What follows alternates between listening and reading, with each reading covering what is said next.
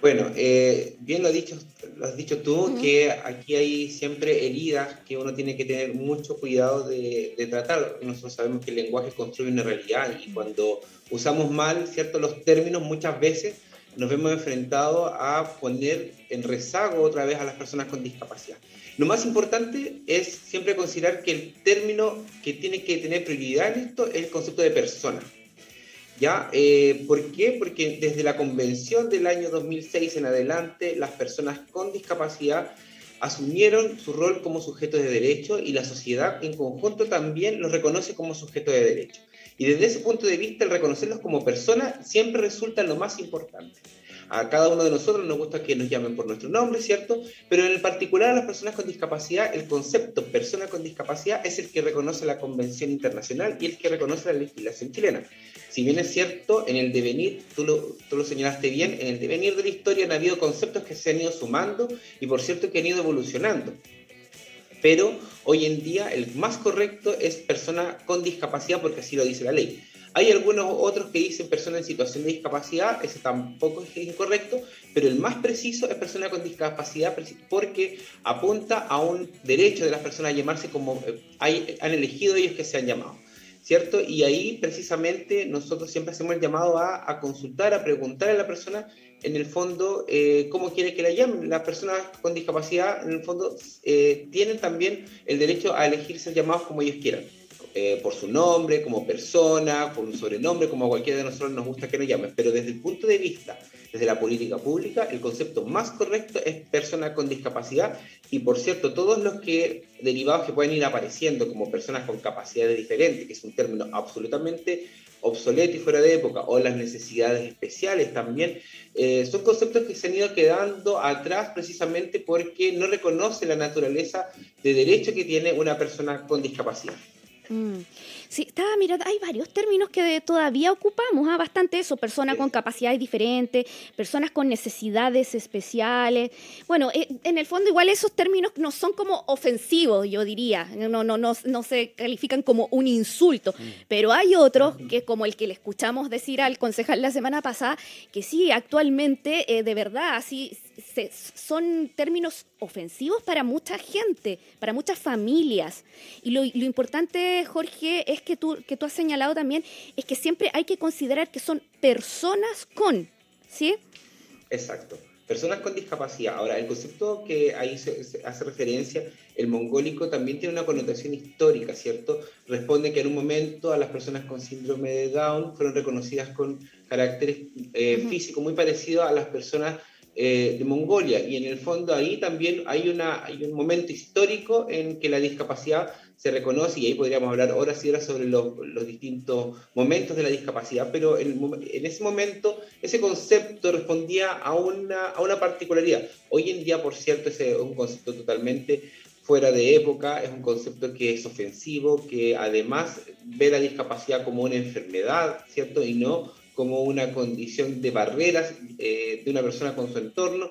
Por tanto, también el, concepto lo que encierra es eh, una falta de actualización en términos de de concepto, que no es solamente un tema de una o dos personas o de una autoridad o de una persona que no sea autoridad, sino que es un concepto que construimos en sociedad. Los conceptos tienen, por cierto, una connotación colectiva y en la medida que también nosotros vamos haciendo manifestación de esto, también tenemos que mirar las cosas con, con, un, con un enfoque crítico. O sea, todavía hay estacionamientos privados que dicen estacionamiento de minusválidos. Mm. Eh, en algunos condominios a mí me ha tocado verlo o todavía ahí está la caja para discapacitados, ya en, algunos supermercados. Y esas son correcciones que también nosotros tenemos que ir haciéndonos cargo eh, desde eh, el poder ponerlo a, la luz pública, y, pero no solamente desde el reclamo, sino que también desde la acción. Ahí yo quiero invitar a toda la población a informarse, a conocer y a desmitificar la discapacidad. La discapacidad, por ejemplo, las personas eh, ciegas no son personas no videntes, ¿cierto? Porque en el fondo también entendemos que esto de la videncia tiene que ver con una, una, una creencia mística y no precisamente con la capacidad eh, visual de una persona. Sí, Dime. No, continúa, Jorge. Sí, es que quería volver un poquito atrás en el término de lo que tú decías de A ver, e, el término este, por ejemplo, que mongólico que mencionabas tú. Claro, es ese término incluso, mira, yo acá conversábamos con, el otro día conversábamos con compañeros de trabajo y incluso lo ocupaban hasta los doctores en, en sus tiempos estamos hablando de épocas anteriores, cuando nacía un niño con síndrome de Down o una niña con síndrome de Down, le decían, su hijo, su hija tiene rasgos mongoloides. Así, tal cual. Entonces quedaba como incorporado que era un término aceptado para referirse a una persona con síndrome de Down. Sí, perdón Carolita, incluso todavía aparece en el diccionario la definición de mongolismo. Claro. Eh, pero uno entiende, Jorge, te saludo, muy buenos días. Eh, eh, uno entiende que son conceptos que han ido quedando en el pasado, que evidentemente está reconocido, yo estaba leyendo aquí la definición, mm. pero que quedan en el pasado porque hoy día en el entendido del respeto, eh, tendemos a valorarlos como personas. Fíjate en la gráfica que tenemos en pantalla, em, donde nos habla del uso correcto o incorrecto del lenguaje. Y si tú pones un poquito de atención, a la mano izquierda de la pantalla y en verde vamos a ver el uso correcto. Y todos hablan de persona con. persona, con, discapacidad física, persona con discapacidad siempre con persona delante, ¿verdad? Eh, y eso tiene que ver con la valoración del ser humano per se, eh, y más allá de alguna condición en particular o alguna situación en particular que pueda tener. Eh, por eso es que hemos ido dejando y separando del lenguaje, no digo que no nos equivoquemos, a uno le pasa, uno está expuesto al error además, porque estás todo el día frente a un micrófono, en el caso nuestro, y estamos expuestos al error. Pero tendemos eh, o, debemos tender al uso correcto del lenguaje. Jorge, no sé si es así. Sí, eh, es todavía parte de, muchos eh, grupos que todavía utilizan algunos conceptos. Todavía está el discapacitado en vez de persona con discapacidad. Y por cierto, acá también yo quiero valorar la intención, ¿cierto?, del lenguaje. El lenguaje también tiene una intención. Y muchas veces cuando se usa con mala intención es cuando duele más. Pero cuando no hay intención y hay conciencia, uno sabe que puede en fondo eh, ser tierra fértil para, para este cambio. Ahora, también hay un término que es interesante de poder tomar y que no se nos pueda pasar, que el hecho de sufrir una discapacidad. Hay gente que todavía usa ese concepto de que las personas sufren mm. discapacidad o padecen discapacidad. En ningún, bajo ningún motivo la discapacidad es un sufrimiento por sí misma. Por cierto que tiene dificultades propias que, que son de una persona que tiene barreras, pero la discapacidad no se sufre ni se padece, ni tampoco hay víctimas en, el ámbito de la, discapacidad, solamente hay personas con una característica humana que es diversa, ¿cierto? Que es una discapacidad. Eh, pero eso eh, siempre hay que quitarle la connotación negativa. Aquí lo que tenemos que apuntar, como bien tú decías, es a actualizar el lenguaje, a respetar los momentos de cada persona, que cada persona quiera ser llamada como ha elegido ser llamada, y por cierto, eh, evitar cierto, la victimización. Aquí también, eh, en, este, este caso particular y en muchos otros casos, lo que se puede leer detrás es una victimización o una, eh, una mirada, ¿cierto? proteccionista, muy paternalista de las personas con discapacidad. y en este caso lo que nosotros siempre apuntamos es a valorar la autonomía de las personas, a valorar el, eh, la, dignidad de cada persona y por cierto que no son personas que sufren, no son personas que eh, padecen, sino que en el fondo tienen una realidad, como cada uno de nosotros tiene una realidad que es diversa y por cierto compleja en cada una de nuestras particularidades. Y en ese sentido, ahí está la clave de esto, poder poner a la persona, como tú decías, por delante de cada concepto. Lo que dice Jorge es una gran verdad. Yo, mi, cuñado, esta historia la he contado un par de veces al aire, eh, mi cuñado ciego, Em, y él eh, se ríe mucho. Bueno, es un tipo que, tiene, que es profesional, eh, está estudiando su tercera carrera profesional. Eh, él es, profesor básica, profesor de, de castellano, de castellano y filosofía, y ahora estudia artes escénicas. Además es director de teatro y hace stand-up comedy. Quedamos pendientes con él de, de invitarlo un día. Em, y él me decía, y él se ríe en su stand-up comedy de cómo las personas nos relacionamos con él. Eh, porque siempre hablan de, eh, le dicen, es que él es cieguito.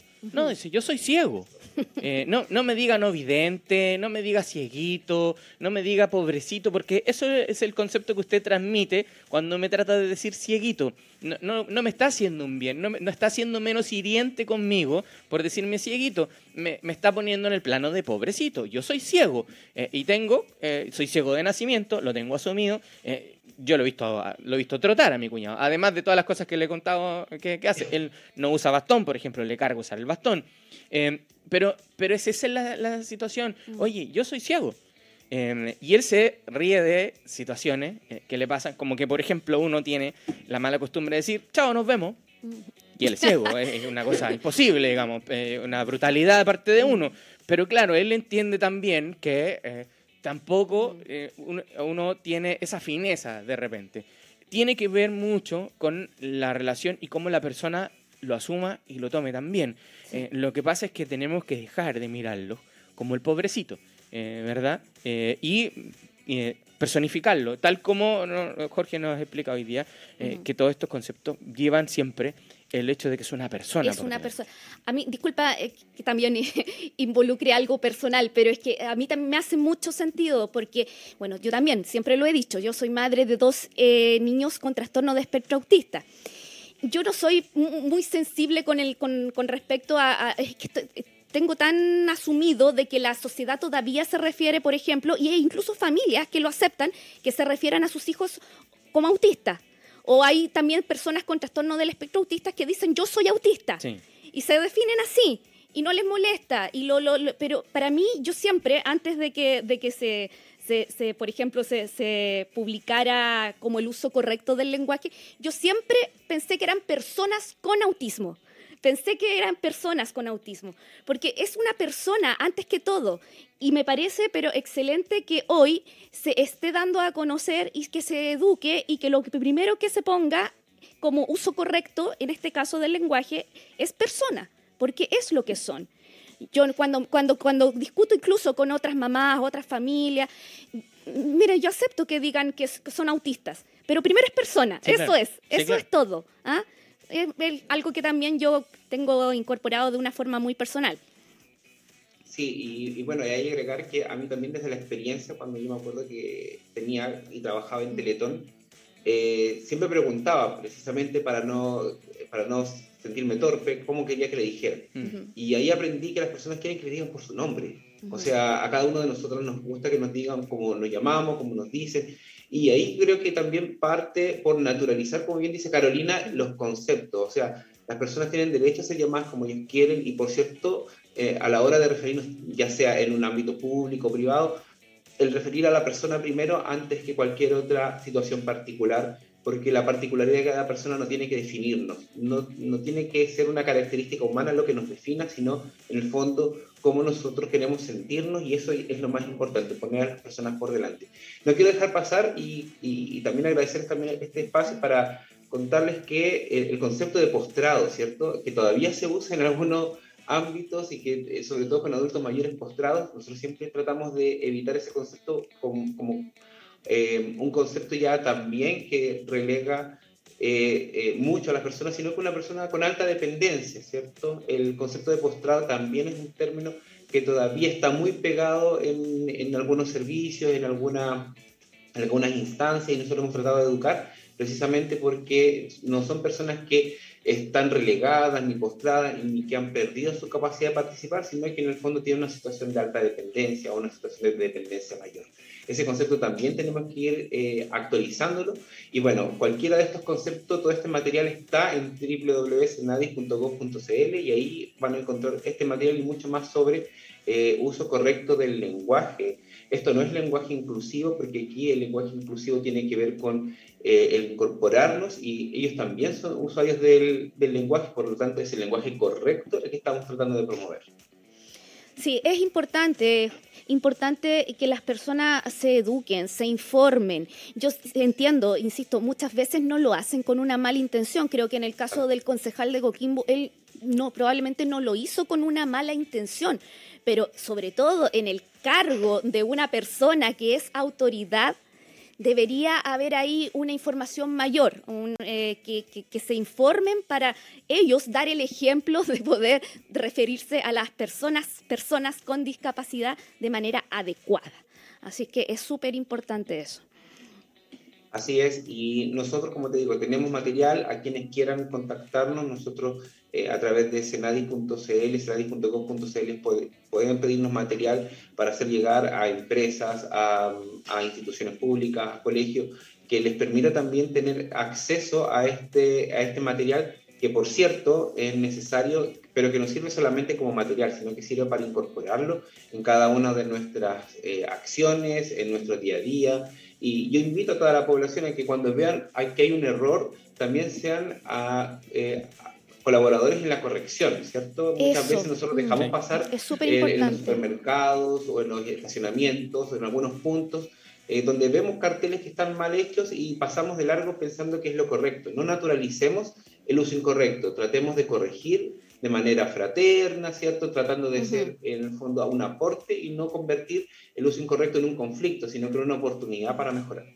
Sí, totalmente de acuerdo contigo, Jorge. Sí, hay que tratar a veces no lo hacemos por el temor de que la otra persona se va a molestar, de que, de que lo corrijas, ¿ah? de que lo corrijas, pero claro, es la forma, hay formas y formas de hacerlo.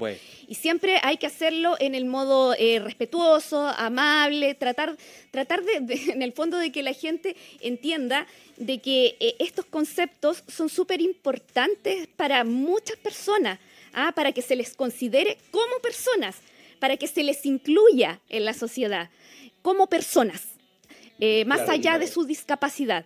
¿ah? Entonces es súper importante que eso se haga eh, a todo nivel, a todo nivel.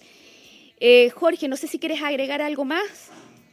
Sí, yo primero agradecerle a la radio por estar permanentemente preocupado de estos temas. Para nosotros resulta también una tarea cotidiana el poder estar aportando a, un mejor uso del lenguaje pero acá también invitar a todos a, incorporar estos conceptos que muchas veces son eh, difíciles de entender, sobre todo en personas que vienen de generaciones donde esto se naturalizó, se normalizó, y hoy día con eh, una sociedad más empoderada, con una, una comunidad de personas con discapacidad que está mucho más eh, arriba de sus derechos, ¿cierto?